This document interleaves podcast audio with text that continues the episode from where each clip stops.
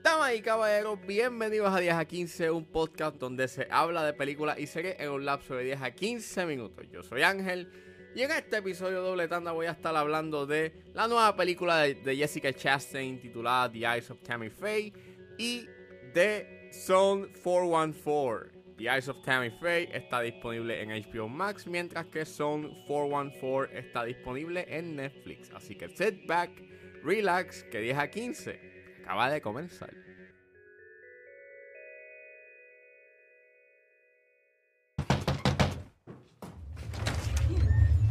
Tammy Faye. What'd you do?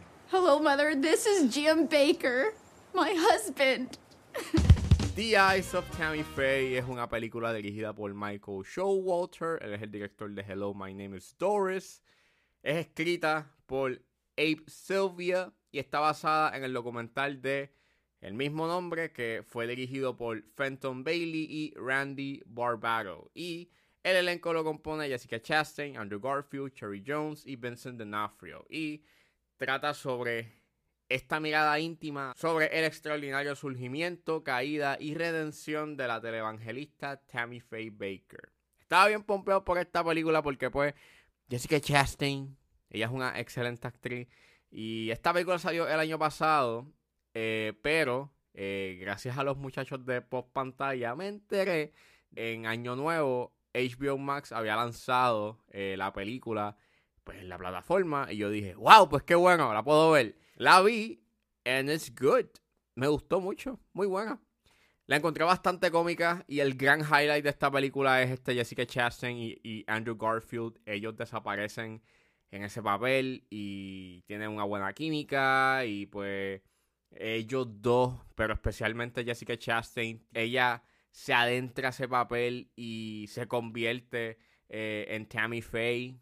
Tammy Faye Baker tiene una personalidad bastante distintiva y aquí pues se nota y eso pues ayuda a que la película se sienta bien energética y bien movida y bien este, activa y dinámica. And it's really good. Eh, tienes estos momentos de, vulnerabilidad y pues, en, en, cierta forma pues tú simpatizas con, con, con, el personaje principal, even though pues alrededor pues estén haciendo cosas bien cuestionables y fraudulentas.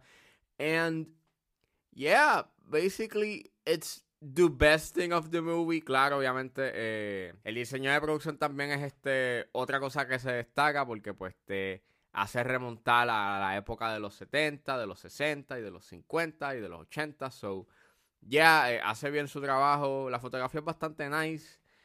Básicamente es una película que it's good, solamente de que pues tampoco es como que sumamente destacable o es este mind blowing.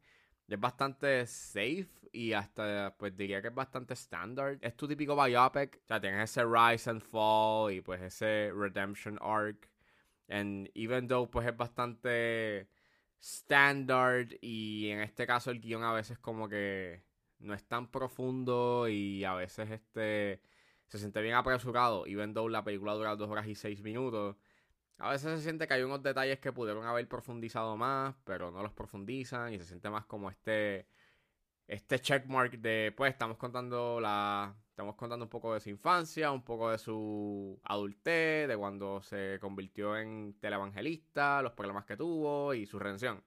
Y así es básicamente la película y hay unos momentos en donde pues se pudo haber profundizado un poco más en, sus temas, porque pues habla de eso, sobre la religión y el engaño, and they don't do anything, no hacen mucho con dicho, so, yeah, y pues lo que hace que la película como que funcione son las actuaciones de, de Jessica Chastain y de Andrew Garfield, creo que si los sacas pues no hubiese sido tan buena, pero yeah, eh, vean The Eyes of Tammy Faye, es una película que es bastante divertida, eh, y hace bien su trabajo y pues como digo, el highlight está en las actuaciones de Jessica Chastain y de Andrew Garfield y por eso pues vale la pena ver.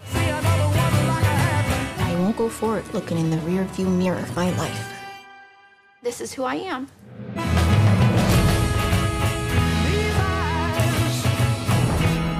Y saliendo de The Eyes of Tammy Faye, ahora nos adentramos a la zona 414. Eso es lo que nos trae la película Zone 414 que está disponible en Netflix.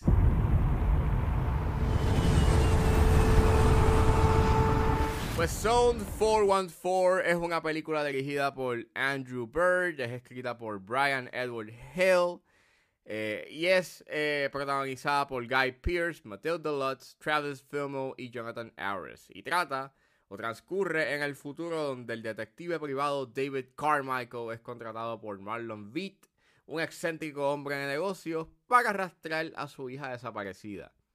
David se une con Jane, un androide con una inteligencia artificial avanzada, para resolver el misterio. Esta película salió el año pasado eh, y también salió a principios de año de este año y salió en Netflix. Este es el debut directorial de Andrew Bird haciendo una película. Él tiene, mayormente ha hecho videos musicales y cortometrajes. Y Brian Edward Hill es un guionista que ha hecho guiones para Titans y, y para Ash vs. Evil Dead. So, tiene, ¿sabes? Una carrera como guionista. Y pues, el póster y el concepto se escuchaba chévere. Y es un sci-fi movie. Y tienes a Guy Pierce. Y es como que, ok, pues vale la pena darle la oportunidad y ver la película. Para ver la película. And. Uh, yeah, well. Nada más les puedo decir que me quedé dormido. me quedé dormido a, a, mitad de película y tuve que darle rewind. Esta película es Blade Runner versión Great Value. Y tiene este estilo Blade Runner y es como un neo noir, o sea, y es como un noir movie, pero tú notas de que es una película de bajo presupuesto, o sea, o según leí en Wikipedia, el presupuesto de esta película fue de 5 millones y se nota, se nota de que esta película es más ambiciosa a nivel visual, pero obviamente con el dinero y con el presupuesto que tienen no les da para mucho y es bien constrained y es bien claustrofóbico, you know, y, y tienes esto, tienes muchos tiros cerrados y muchos top-down perspective shots. Y repiten tanto esos top-down perspective shots para como que, hey, mira, estamos en la calle y vemos el taxi, como por enésima vez. also, eh, repiten mucho, you know, los sonidos este del exterior porque pues yeah, it's it's it's very very it's it's very eh. y la historia peor porque el guion es bastante empieza bastante sólido con este cuestionamiento sobre qué significa ser humano y toda la cosa, pero después se convierte en este misterio de pues buscar a la hija desaparecida del el magnate de negocios y después el misterio de qué fue lo que pasó es bien dumb and very stupid and y no hace sentido y entonces los personajes no son nada destacables y nada en esta película es bien destacable. La fotografía a veces es bastante interesante a veces tiene estos looks bien Blade Runner-esque por lo menos Blade Runner la primera y pues está cool pero pues este, no, no tiene más nada. Es bien es una película bland. Es very bland. Y no tiene nada destacable. Es tan. O sea, no tiene nada. O sea, es tan bland y tan blah que me quedé dormido.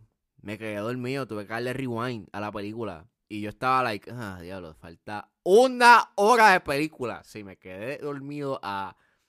Esta película dura una hora y 39.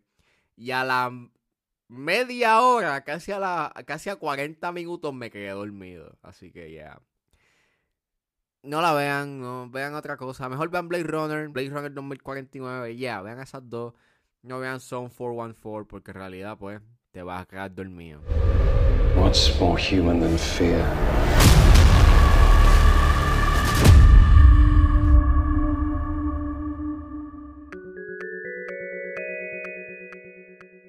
Bueno, eso fue todo en este episodio de 10 a 15. Espero que les haya gustado. Suscríbanse a mis redes sociales. Estoy en Facebook, Twitter e Instagram como ángeles.pr.